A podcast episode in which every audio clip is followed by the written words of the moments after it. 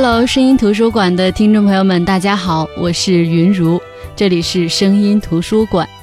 最近呢，正能量女王麻宁携带新书，陪你一起直播青春，做客声音图书馆，分享了很多关于职业、关于生活、关于朋友、关于戏剧的感悟。她的这本书《陪你一起直播青春》，我最喜欢的就是对于书名的注解。她说：“青春是一场盛大直播，过了就不能回头，没有重播，但可以有彩排。”正是因为对于自己青春、对于自己的生活抱着极其负责任的态度，麻宁让自己的生活、自己的青春过得十分的精彩。那接下来我们继续请麻宁陪我们一起直播青春。麻宁你好。比如你好，声音图书馆的听众朋友们，大家好，我是麻宁。呃，麻宁的这本新书叫《陪你一起直播青春》，之前是在北京做了新书的发布会。对，呃，我看到那场发布会，你的闺蜜们都去了，是像尹珊珊呐、张贤呐，还有洪小棠。其实，呃，说到闺蜜哦，包括我自己，我最早接触这个闺蜜圈也好，包括大小 S 她们那个姐妹淘也好，就是。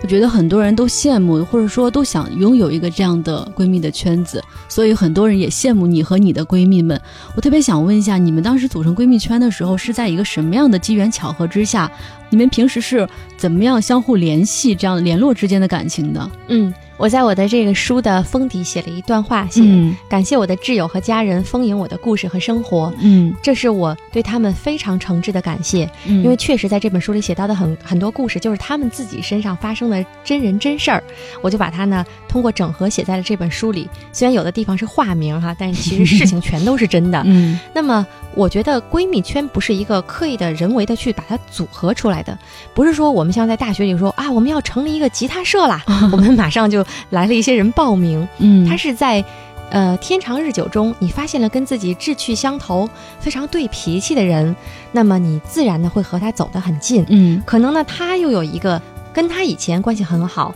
他他发现跟你也是一路人的人，嗯，慢慢的呢，大家一看互相都是对方那盘菜，我们这个圈子就会越来越大，嗯，而且呢，嗯。我经常跟我的闺蜜们说一段话，我说咱们认识的时候不是为了看重对方的职业身份，嗯，不是为了忙什么具体的事儿，我们就是一群生活中风花雪月、吃喝玩乐的朋友。但是这不妨碍我们啊，在慢慢的接触中，我们逐渐的发现可以合作做一些事儿，嗯，就是说我们认识的时候，我们没有那么功利。比如说，我一看你是电台主持人，好，我就是想上你的节目，想让我的产品在你那儿出出名，所以我刻意的来结交你。用完之后呢，我们就没有联系了。我们不是这样，我们甚至刚刚交好的时候都不知道对方是做什么工作的。我们只是因为，比如我们都爱看话剧，我们都爱看书，我们都爱读诗，我们都爱去旅行，所以我们就走在了一起。嗯慢慢的发现说，哦，原来你是做这个的，哦，你是做那个的。我们的工作中还有一些可以结合的点。对，所以不排除在未来的生活中，我们会有一些合作的可能。比如说，我就邀请我的闺蜜底唱，嗯，跟我一起来写书。当时呢，陆帆来找到我，希望我出这本书的时候，其实他还想要一本书，是讲女性在家庭里怎么打理自己的小日子。嗯，我当时我就推荐了小畅，事实上他确实是一个非常适合的人选，他这本书也在酝酿当中了。对，那么我到了成密之后呢，我又第一时间想到说，小畅是一个很好的生活家的人选。小畅也现在开始在成密里给大家分享他的一些生活攻略推荐，比如说什么地方的插花啊，什么地方的这个古北水镇。一些户外游的去处等等等等，所以我们现在也在愉快的做一些事儿。可能我们呢，嗯，就是在外人看来，我们该正经的时候正经，该不正经的时候不正经。我们有的时候呢，就是一起去美容美甲、吃饭、吃喝玩乐。但是我们如果要真心想共同做一件事的时候，我们可以很快的把它又快又好的做出来。嗯，特别想问一下，那你怎么界定这些闺蜜在你青春里的位置和意义呢？我觉得就是自己。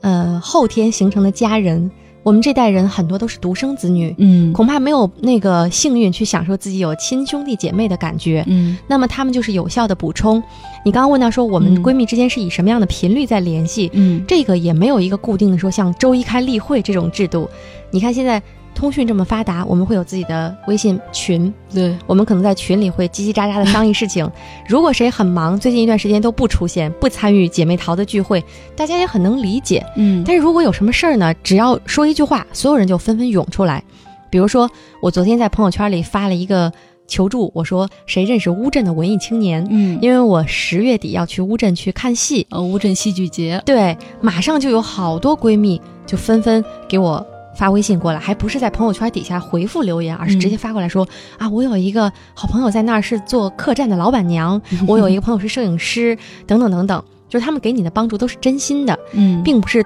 我们有一个仪式感很强的活动，我们有什么议程，但是只要你需要，他们一直都在。又比如说我的好闺蜜尹珊珊，她最近在英国，那么，嗯、她在英国在出差在公干，但是我在国内呢，我发生了人生大事，每一个美好的瞬间，他都会通过微博关注，第一时间送来祝福，那种感觉就是我们是一起共同成长的，我们熟识彼此的家人，了解对方的圈子，我们就是对方的一个后天形成的亲人，嗯这感觉是非常非常温暖的。嗯，你刚才提到乌镇戏剧节，嗯，我们都知道你特别爱看话剧，超爱。对，你是什么时候接触话剧的？嗯，大学的时候就喜欢看戏，然后读研究生的时候，我研究生一年级的时候参加学校里的话剧社，嗯还演了一部叫《暗恋桃花源》，这是经典剧目。哦，对，对我也演不了春花，我只能演云之凡。对那个戏在学校里演还是比较成功的。嗯后来毕业之后呢，有了更多的业余时间，嗯、就经常去混迹于北京的大小剧场。一段时间，我经常说我不在剧场，就在去剧场的路上。嗯我曾经最多的时候，一年可能有一百张戏票，嗯平均三点六五天就看一场戏。特别是到了九月份，北京有很多的戏剧节。什么北京国际青年戏剧节，最近是有戏剧奥林匹克，嗯，就每天都在剧场里度过我的晚上七点半到九点半的时光，比上班还准时呢。你看，有好多主持人，他可能晚上上晚班，也就是什么七点到九点，等等等等。嗯嗯我也是像上班似的雷打不动的出现在剧场，还把很多看戏的感想写成了剧评，包括这次书里也写到了乌镇戏剧节嘛，嗯，我写了在乌镇做一场戏剧的梦。对那今年我很快又要去继续做梦了。对，那你觉得戏剧当中的什么最打动你，让你这么如此的爱它呢？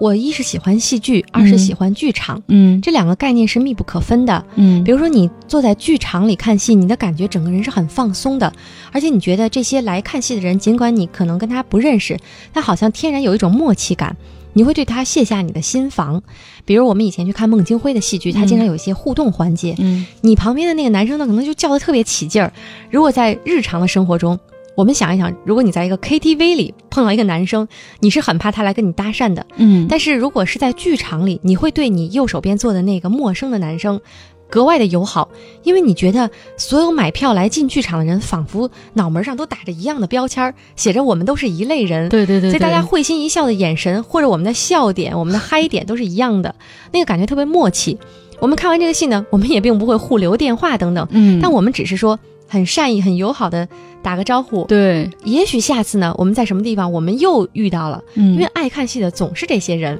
所以经常有的时候我带我的新朋友去加入到看戏的行列中去。我一到剧场，他们就说：“哎，你怎么跟那么多人都认识？好像我十分钟的时间就排队检票，就恨不得能给 三十多个人打招呼这种。”他们我说其实不是，是因为爱看戏的人就是这么一拨人，嗯，而且呢，大家又特别的友好，久而久之呢，就成了很好的朋友。嗯那么这是剧场给我的温暖感和安全感，而戏剧呢，它可以让你在很短的时间里去体验各种你日常生活中体验不到的人生，包括这些年。国外的戏剧更多的交流到中国来，它有很多的艺术手段，它也有，比如我特别喜欢看台湾戏，它就有很好的生死观、家庭观、亲情观这样的思考。你可以在看戏的过程中投射你自己的生活，你也会从中引发很多的感悟。所以我觉得，如果一个人看戏，他始终是体态是这样向后靠着，对对对对对，那他恐怕不是一个好的观众。我希望他看的时候是身体前倾，嗯甚至说不时的有一些手托腮这样的感悟。嗯，或者眼里泪光盈盈，或者比台上的演员还要投入，我喜欢这样的观众。我觉得是，因为我们现在的话说也是蛮拼的。对我喜欢那种真正把自己的生命融入在戏剧里、融入在剧场里的观众。嗯这样你从戏剧中吸收到的可能会更多。嗯那你看了这么多的话剧，如果我再问刚才那个问题，你如何界定话剧在你的青春里的位置和意义呢？嗯，去年我看了一部戏叫《如梦之梦》，嗯我觉得话剧对我来说也是一场梦，它是人生中一场非常瑰丽的梦。也许我们有很多梦是不能实现的，但是梦想还是要有的。嗯现在很流行说梦想还是要有的，万一要实现了呢？？对，我觉得有很多梦啊，即便你一开始就知道它永生不能实现，你也愿意有这个梦，因为它会让你人生的底色不那么的单薄，嗯，不会那么的苍白。嗯所以我觉得有这些梦，它就照亮了你每一个看似隐约平淡的日子，让每一天都生活的不一样。你会觉得随着你每天看的戏的不一样，你的这一天的底色都不一样，有橙色的，有绿色的，有蓝色的，有紫色的，有红色的。你的自己的状态也在不断的和戏剧发生着互动和碰撞，你会比以前，比不爱看戏的时候，比不爱看戏的群体更加投入的去生活。嗯你会在生活中有了很多剧场感和仪式感，而这些剧场感和仪式感，说到底就是尊崇生活，把生活看得神圣，并且愿意为它去全情投入的状态。我喜欢所有把生活看得神圣、认真的、努力的去生活的人。这样的人呢，即使到最后，你拼得头破血流，但是你真的像巴尔扎克说的，活过、爱过、写过，你回首自己的人生，你觉得自己已经尽到了力，你一点儿都不会有问心有愧的感觉，你会觉得，嗯，自己是很欣慰的。对 对，好，我最早的时候关注你是看你微博上写的东西，我觉得你分享的东西都特别美好，你好像特别善于去发现生活当中的一些美的东西，而且很愿意分享。因为你知道吗？生活当中有时候我发现，比如说有一家的鞋子特别好。我当时觉得我自己穿就行了，我干嘛要把它分享呢？分享完之后，我办公室就那么多人，他们买了，我还怕撞鞋、撞衫之类的事情发生。但是我发现你总是在掏心掏肺的跟大家分享，所以为什么我会去成密呢？真的是和成密的气质完全符合。嗯、我经常说一句话，我说我是不遗余力的用生命在推荐。我还经常讲一个例子说，比如我今天跟你推荐了一家餐厅很好吃，嗯明天我就会跟你说，哎，你去了吗？你说，哎呦，我太忙了，我还没顾上。后天我又问你去了吗？你说，哎呀，我今天那个身体不太舒服，不太适合吃辣的。到了下周的这个时候，我忍不住了，我说。我花钱，我请你去，我的目的就是为了得到一句你说，哎呀，你推荐那家餐厅真的很好吃，我就心满意足了。哦，包括有一年我在办公室里买到一条羊绒围巾，我觉得很好看，而且性价比很高，嗯我就不遗余力的推荐我们所有的女同事买。结果我们北京交通广播简直成了那家围巾店的大户，我们可能买了七十多条围巾，嗯就每个人都要买七八条。后来呢，就经常有人说，你看，包括比如说现在在微博时代，你要发一一个推荐的时候，掏心掏肺的时候，有时候会有风险，有人会说你是在做广告。对，有人有争议，对对，即使是在这种情况下，我都不遗余力的去推荐，我是真的觉得很好用的东西。比如有一次，我用了一款唇膏，那个时候我只要一上火，我可能就嗯反应在嘴唇上，嗯就会发口角炎。嗯我用了一款日日本的唇膏，我觉得很好用，我就马上把它发出来了。后来就有很多人去搜集去用这款唇膏，嗯直到现在，我这个好像是今年一二月份的时候发的，直到现在还突然有人说啊，我前两天也上火了，我用了你推荐那款唇膏，很快就好了。嗯我不图什么，我也不知道那个人在哪儿是谁。嗯但我看到这样的话，我觉得我就觉得说，哦，能够对你有帮助，我心里真的特别欣慰。嗯这就是我不遗余力的去做分享和推荐的一个初衷。待会儿你告诉我那款唇膏是什么牌，子的？下了节目我们私下说。对对对对。爱分享的麻宁总是把他在生活当中遇到比较好的东西不遗余力的分享给大家，就像现在他正坐在话筒前掏心掏肺的跟大家分享他的经验。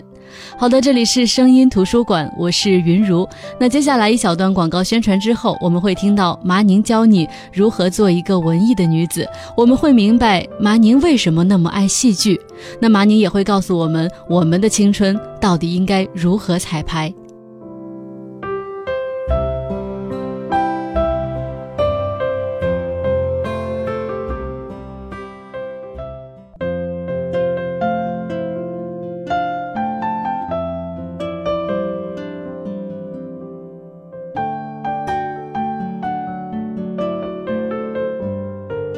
好的，欢迎回来，这里是声音图书馆，我是云如。现在做客声音图书馆的是八零后作家，曾经的新闻主播，现在成密的副总麻宁，欢迎麻宁。声音图书馆的听众朋友们，大家好，我是麻宁。就是有人会说，看了这本书的话，会说你真的是一个标准的文艺女青年，而你这本书有可能真的是成为文艺女青年的指南。对，那你怎么看待现代大家经常讨论的这个“女文青”的这个词呢？嗯，最近随着《黄金时代》这部电影的热映，很多人又开始讨论女文青了，嗯说女文青都过着 no 作 no die 的生活，不作死就不会死。我觉得这是对文艺青年的一种误读。嗯我也经常说，爱好文艺、保有文艺的生活方式和纯粹的文艺青年，这可能可能是三个不同的概念哈。嗯我们现在一谈到文艺青年，都用稍微有一点儿鄙夷和贬低的语气去谈论他，嗯尽管这个恶意的色彩没有那么浓重，但是我们仿佛潜台词是这个人不靠谱 啊、这个人呢空谈。嗯，不实干理想主义，对对对，呃，或者有的人会给文艺女青年描摹出一幅群像，说他们是带着银镯、穿着棉布长裙、留着海藻般长发跑到丽江去的人。我觉得这都是用我们传播学上的一个术语叫刻板印象嗯 （stereotype）。嗯，这是你对他们的一种误读。我不否认文艺青年中有这样的人，但是文艺青年中也有非常脚踏实地、认真做事的人。我身边认识的很多人，他们本身就是话剧演员啊、编剧啊、剧评人啊、作家啊，但是他们真的是特别特别的实干，做事情很认真的人。比如说有一位还挺有名的专栏作家叫沈其兰，嗯嗯很多人都说是看奇兰姐姐的书和文章长大的。她现在就是在上海嘛，嗯前段时间他从上海来北京来公干，我们就一起吃饭。我会觉得说，哦，齐兰姐姐，这是我们第一次见面，在生活中，但是她真的特别特别的认真。比如说，她会跟我讲很多德语的笑话，我听不懂，但齐兰自己在德国留学七年，她的德语是很娴熟的，嗯我就 get 不到他那个好笑的点在哪里。他会非常认真的给我解释说这个德文词汇是什么意思，但是他一语双关了什么什么意思。嗯然后你再看到他，嗯，准备他这次公干的很多准备的讲义啊，准备的 PPT 啊，嗯都是特别认真详实的。那你能说这样的文艺女青年她是不靠谱的，她是不负责任的、打脚走人的这种人吗？你不能这么说，但是呢，他又确实保有文艺的生活方式，比如说爱看各种展览，自己写书也读书，所以我觉得文艺青年这个群像真的不应该误读，他们中间有各种各样的人，但是只要爱好文艺的人，我觉得总归是比没有爱好或者保有一些不健康的爱好这样的人，我觉得是要好得多和可爱的多的。嗯，其实文艺青年的方式，其实包括说文艺的这种生活方式，只是为了让我们的生活过得更好、更嗯精彩一些。对，那从你的微博上，我得知上周麻宁和可爱的学长同志 领证了 要不要秀一下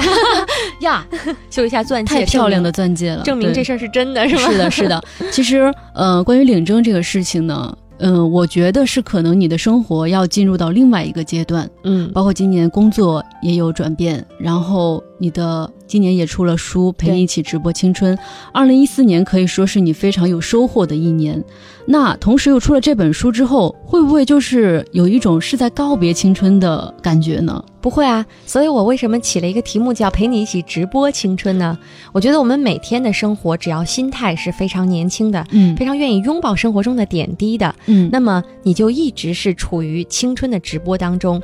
我经常看到很多。嗯，比如说我在科学院小区里去散步，这个小区呢住的都是科学院退休下来的那个老科学家们，他们的年龄其实不小了，都有七十多，还有八十多的。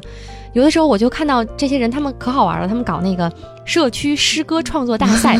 你就会看到那个小区电梯里，嗯。电梯间里，人家有的小区是广告，他们小区里就是他们自己创作的诗歌，然后还有看到他们在那儿练习跳比较新锐的广场舞，他们可能不放小苹果，但他们放高雅音乐，但是也是广场舞的形式。你就看到他们自己有自己的摄影大赛，就这样的人，你能说他到了七八十岁他就没有一种青春，没有青春的感觉和活力吗？嗯我觉得不是的。呃，比如说我最近不是要去乌镇戏剧节嘛，嗯那我的想法就很多，我不想单纯的只是去做一个观众看客，把这个戏看完就完了。我就想，哎，乌镇这个地方这么有民国气息，我是不是可以在那里拍一套民国的写真呢？哇对，所以我最近在筹备这个事情，嗯我准备了呃民国时候的五四学生装啊、中山装啊，还准备了其他一些更为浓墨重彩的服装。这个将来我可能会剖微博，你你可以看到。嗯，别人就会说你去乌镇这么简单的一个事儿，你干嘛把它搞得那么麻烦那么累？但我会很享受这个过程，因为事后你翻起来当时的那些照片，你会觉得记录下来很多很美好的东西。如果你就是浑浑噩噩的过去了，只是看了一场戏，那你的收获也仅仅是看了戏。现在呢，你有了乌镇的生活的感觉，你找寻了民国时代的韵味，你看了戏，你吃了乌镇的美食，你留下了很多美好的回忆。我觉得这样得到的感触和收获是更为全方位、立体化的。只要用这种心态去生活，每天都在直播青春。对，我发现你说的太棒了，因为我发现有时候做访谈的时候，我特别愿意跟一些精彩的人对话。虽然对话可能不超过一个小时，但是我觉得我受益将会在今后很多年都会非常受益的。这不只是看你微博能够得到的一些东西，所以我今天还是非常幸运的。那 我再问最后一个问题，嗯，就是回到我节目开始说，我特别喜欢你对于你的这本书《陪你一起直播青春》这个做的解释。你说青春是一场盛大的直播，这是我们做主播的，我觉得都深有同感。对对，你说这个过了就不能回头，但是我最喜欢最后一句话。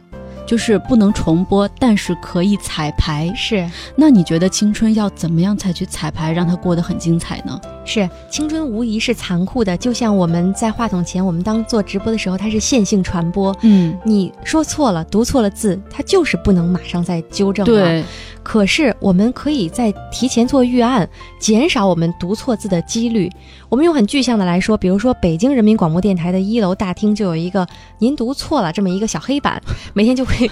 发布一些各种主持人们读错字的一些来，呃，杀一儆百。当然这次用的有点重，就是至少是让大家对吸取教训。那我们把它放大到生活中去也是一样的。你有很多的途径去做预案，比如说看别人的经验和教训来提醒自己。或者总结自己过去的经验教训，来规避一些可以可能发生的错误。同时呢，也要练好内功，把自己的各种条件都准备的充分。我经常听到很多人埋怨说自己的生活中啊没有好机会，没有机会垂青于自己。这个时候，你不妨去反思一下，如果这个机会真的到了，你接得住接不住？你应该具备的那些素质和条件到位了没有？比如有的人会抱怨说，我不是名校毕业，嗯，我这个城市也不好，相对来说没有那么多的机会。好，我们不提这些，我们就提一个很简单的，比如说，